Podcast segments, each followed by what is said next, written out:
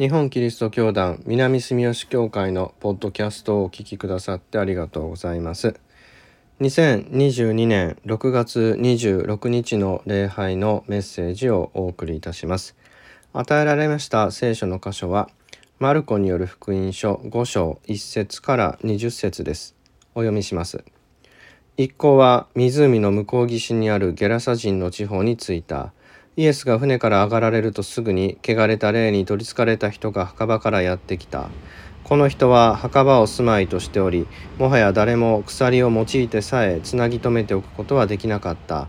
これまでにもたびたび足かせや鎖で縛られたが、鎖は引きちぎり、足かせは砕いてしまい、誰も彼を縛っておくことはできなかったのである。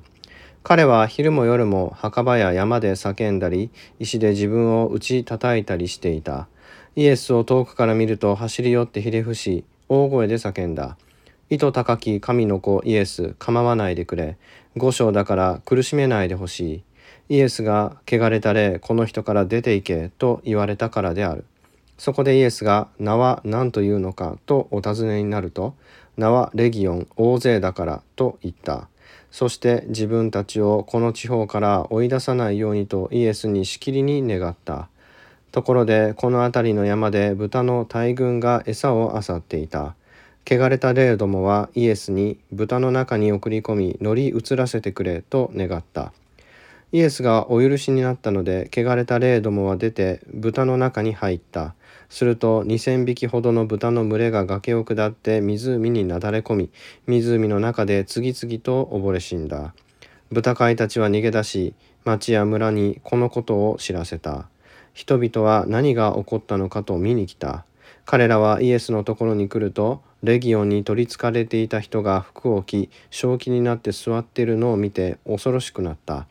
成り行きを見ていた人たちは悪霊に取りつかれた人の身に起こったことと豚のことを人々に語った。そこで人々はイエスにその地方から出て行ってもらいたいと言い出した。イエスが船に乗られると悪霊に取りつかれていた人が一緒に行きたいと願った。イエスはそれを許さないでこう言われた。自分の家に帰りなさい。そして身内の人に、主があなたを憐れみ、あなたにしてくださったことをことごとく知らせなさい。その人は立ち去り、イエスが自分にしてくださったことをことごとくデカポリス地方に言い広め始めた。人々は皆驚いた。以上です。それでは礼拝のメッセージをお聞きください。タイトルは家に帰るです。今日与えられましたこの聖書の箇所は悪霊に取りつかれたゲラサの人を癒すとこう聖書には込み出しが書かれていますがゲラサというのはいわゆるデカポリス地方の一つの都市であります。最後にこうことごとくデカポリス地方に言い広め始めたとこう書いてあるそのデカポリスです。デカっていうのはギリシャ語で10でありましてポリスっていうのは都市ですね。10の都市というのがデカポリスであります。パレスチナ地方において、え、この10の都市がギリシャの支配下に置かれていました。なのでここはギリシャの文化圏なんですね。なので、えー、豚飼いっていうのが出てきますね、えー、イスラエルでは旧約聖書のレビ記に豚は汚れてるから食べてはいけないとこう書いてあるため、えー、イスラエルの人々は豚を飼うということはしていなかったわけで豚飼いがいるということはここはイスラエルの文化圏ではないと、まあ、いわゆる外国だということがわかるわけであります。でイエス様はそのギリシャの支配下の文化圏の中で、えー、こういう奇跡を起こされたというそういう記事でありますからイスラエルの人々にしてみればこの聖書を読んだユダヤ人にしてみればあどこかちょっと遠いところでよそで行われた奇跡の話としてイスラエルの人々はこれを聞くわけであります。で悪霊に名前がついています。レギオンです。レギオンというのは当時のローマ軍のことを指しています。6,000人ほどの一つの単位ですかねレギオンというのは本当に大勢の軍隊のことを言うわけです。で悪霊の名前としてこれが出てきますけれどおおそらくそこれを聞いたユダヤ人からしてみればレギオンと言われたらローマ兵っていうことがローマ軍っていうことがすっと思いついてでどっかよその遠いところでローマ軍の名前のついた悪霊をイエスが打ち倒したと。しかもそれが汚れた豚にその霊が悪霊が入り込んで自滅するというわけですからイエスの力によってローマ軍が自滅に追い上がられると。いうそういうイメージとして受け取ったのであおそらくイエスというのは本当にすごい人だなというふうに聞いたのではないかなと思いますしそのようにユダヤ人たちにイエスの力を広めることがこの物語の一つの目的だったのだろうと思われます。自分たちのユダヤ人の土地でそのようにローマ軍をやっつけるという話をしてしまうとイスラエルはローマの支配下にありますからローマ軍に悪いようにお話をするとですね、えー、取り締まりに遭いますのでおそらくこれは外国のギリシャの中の話だというふうになっているんだろうなと思います。デカポリスのこのゲラサの人ですね、えー、ギリシャの側からしましたらイエスはユダヤ人ですから得体の知れないユダヤ人が突然やってきてそれまでどれだけ縛りつけても言うことを聞かなかった悪霊に取りつかれた人を簡単にですね、えー、癒してしまう。しかも悪霊に命令をして、えー、豚にも損失を与えながらあ癒してしまうと。いうこの出来事にですね、えー、皆は恐怖を覚えるわけですね。自分たちのこれまでの生活っていうものが破壊されるんじゃないかと。得体の知れないこの力によって今の自分たちのこの生活が脅かされるのではないかというそういう恐れを持ってイエスにこの地方から出て行ってもらいたいとこういうわけです。お前はユダヤ人なんだからユダヤの方に帰れとこういうわけですね。我々のこのデカポリスを混乱に陥れるようなことをするなというわけです。イスラエルの人からしてみればこのレギオンっていう名前の悪霊が滅ぼされたということがあメインの中心的な事柄でありましてギリシャの人からすれば自分たちの生活が脅かされないようにたとえこの悪霊に取りつかれた人があ墓場に縛り付けられて自分であの叫んだり石で自分を打ち叩いたりしていても危害が及ばなければもうそれでいいから放っておいてほしいっていうのがギリシャの人たちの思いなのではないかなと思います。そのように考えますとこの話の中で悪霊に取りつかれた人というのは誰からも相手にされていないっていうことが分かります。名前すらないんですね。悪霊にはレギオンという名前があるにもかかわらずこの悪霊に取りつかれた人っていうのは名前も出てこないわけです。で悪霊がそこからあ取り払われて正気になって座っているのを見ても誰も喜んでもらわないくれないんですね。恐ろしくなったって書いてあります。でギリシャの人たちはイエスと対峙するのであってこの悪霊に取りつかれた人と向き合うということを一個もいたしません。そのぐらいこの悪霊に取りつかれた人は皆からですね、えー、いないような存在として扱われてるっていうことがこのお話の中では目立つわけです。汚れた霊に取りつかれて、えー、まあ、墓場のような場所に隔離をされてそして、えー、治ったところで受け入れられないと。このような状況を私たちは実はよく知っております、えー、ハンセン病のことを思い起こさずにはいられない。かつて日本ではハンセン病のことを汚れた病としてですねえー、その病気にかかった人がもう家族にいたらもうひた隠しにして、えー、自分の家族じゃないと言って縁を切って、えー、療養所療養施設といって療養所といったら聞こえはいいですけど隔離施設ですね。隔離施設に送り込んで、えもう二度と会うことをしないと。いうそういう時がありましたね。国家としてハンセン病患者を差別して隔離して、えー、中にはですね、えー、子供が産めないように断種の手術までして、えー、徹底的に排除した法律まで作って排除したというそういう歴史がございます。ハンセン病はあのそんなに感染力の強くない菌ですので、えー、特効薬が抗生剤が作られて治る病気になりましたけどそのこともあまり理解されず元患者と呼ばれますけれどハンセン病にかかりハンセン病から回復した人たちも家に帰るっていうことができませんでしたね。かつてそうやって縁を切られた人々もそのハンセン病にかかったっていうことの差別の歴史意識っていうのが根強くありますからたとえもうハンセン病の菌はないですよと治りましたよと言っても家に帰ることもできないし家族も受け入れてくれないという状況があって治っていたとしてもいまだにその療養所の中での生活を強いられていると。いう状況があります。まさにこの汚れた霊に取りつかれた人も同じような状況に追い込まれていたわけです。墓場といったら大抵は町の外にありますからそこに閉じこもっていてくれたら普段は目にしなくて済むわけです。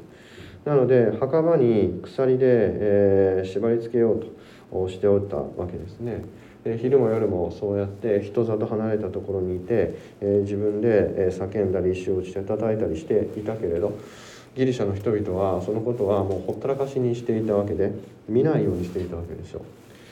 えその人が正気になって、え座ってしまうともう自分たちのコミュニティに戻ってくるわけですから今まで自分たちがその人にどれほどひどい差別をしていたかということを目の当たりにしないといけないので、えー、逆に邪魔なんですね。そうやって悪霊に取りつかれていた人はもう自分の居場所がないということなのでイエスに一緒に行きたいとこう願い出るわけです。もう私はここにはいられない誰も私を受け入れてくれないと。ここに私の居場所はない。悪霊がこの地方から追い出さないでくれと一生必死に願っていたのとは真逆でですね正気に戻ったこの人はここから出ていきたいとこういうわけです。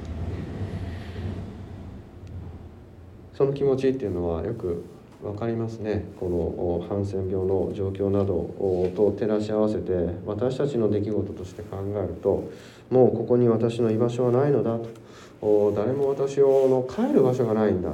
と。いうこの人の気持ちっていうのは分かるわけですがイエス様はその人に向かって言うんですね。自分の家に帰りなさい。そして身内の人に主があなたを憐みあなたにしてくださったことをことごとく知らせなさ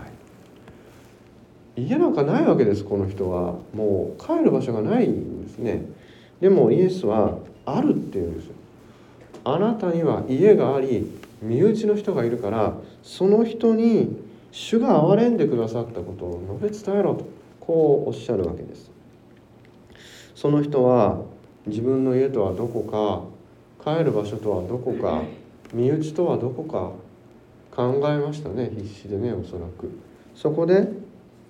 ことごとくデカポリス地方に言い広め始めたとこう書いてあります。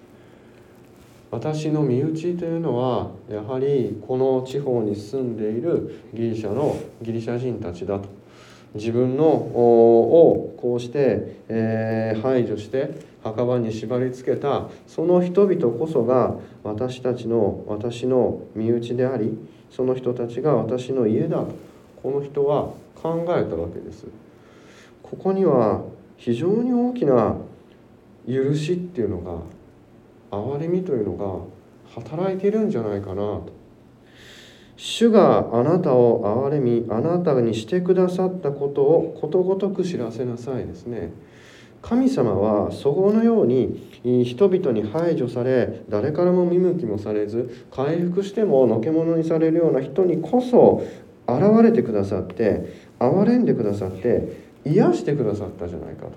神様はあなたと出会ってくださったんだからあなたもまたその憐れみを持って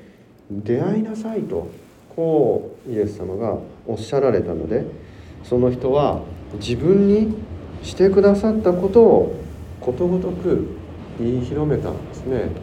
どれほど自分が憐れまで愛されて許されそして癒されたかのこの証しをことごとくデカポリス地方に言い広め始めたとこう書いてあるわけです。私たちは本当にこのことをよく覚えておかなければいけないなと思います。一体どれだけ私たちが神様に愛され許され生かされているだろうか。そのことを私たちはあ自分が神様にしてくださったことを本当に語るっていうことができているだろうかこう思うわけです。イエス様はおっしゃる。自分の家に帰りなさい。私たちの家は一体どこだろうか。ただ自分の住んでいる場所が家なんだろうかという疑問をここで持つわけです。この悪霊に取りつかれた人にとっての家っていうのがあ自分の受け入れられなかったその場所全てであったように私たちもまた自分の家っていうのはどこにあるのかということを考える必要があるんだろうなと。思います。マザー・テレサがノーベル平和賞を受賞した時にある記者がですねマザー・テレサに聞いたっていうんですね。世界平和のためには何をしたらいいですか？そしたらマザー・テレサは Go home and love your family って言ったらしいです。家に帰って家族を愛しなさい釜ヶ崎などで野宿している人々のことをホームレスって言いますね。ホームっていうのは家ですけれどあの人たちは野宿しているわけなので住む場所がないのでハウスがないはずなんですね。でもハウスレスとは言わずにホームレスと言います。ハウスっていうのは建物ですね。ただ建物さえあればそれでいいのかというとそうじゃない。ホームが必要なんですね。ホームっていうのは自分を受け入れてくれる自分のその居場所のことですね。自分の居場所っていうものがなければ人っていうのは生きていけないと。自分の家に帰りなさいっていうのは自分の居場所に戻りなさいっていうことでしょう。しかしこの人にはその居場所すらなかったわけです。それでどうしたかと。神がどいかに自分を愛してくださって自分の居場所となってくださったかということを述べ伝えることで彼はこのデカポリス地方を自分の居場所にするために歩いて語ったわけです。イエス様はあのサマリア人がの例え話の中で、どの人がこの追いはぎに襲われた人の隣人になったかと聞かれた時にその聞いた人にがあサマリア人です。助けた人ですと言うと言ってあなたも同じようにしなさいとおっしゃいました。つまり隣人になれとおっしゃったわけですね。自分を受け入れてくれる場所に帰るっていうことが家に帰るということではなくて自分からこの憐れみと愛を持って居場所を広げていく今いるところを自分の家にしていく自分を受け入れてくれないような人をそれをさらに愛すことで自分の隣人にしていくっていうことが自分の家に帰り身内の人に主があなたを憐れみあなたにしてくださったことをことごとく知らせよというこの命令の本当の意味なのではないだろうかとこう思うわけです。私たちを受け入れてくれる場所自分の家に私たちは閉じこもっているだけではおそらくいけないんでしょう。そうではなくて神が私たちにしてくださったことをことごとく知らせることで全ての人を身内にして全ての場所を自分の家にしなければいけないんだと思います。だからこそイエス様は神様の御言葉を聞いて信じる全ての人が私の家族であるとこうおっしゃったんだろう。と私たちは今社会の中でこの墓場につながれた汚れた霊に取りつかれたような人々をどんどん排除してギリシャ人のように見えないところに追いやるということを今でもし続けています。そして遠くの世界でこった出来事であればたとえ豚が2,000匹溺れ死んだところで何とも思わないというようなあそういう状況を生きています。そうではなくてこの鎖につながれていた人がいかに神様に愛されたかということに私たちは目を向けなければいけないと思います。そうしてその人がどれほど神様に憐れんでいただいて、えー、許していただいたかということを覚えることによって今自分もどれほど神に愛され許され救われているかということに気づかなければいけないんではないかなそう思います。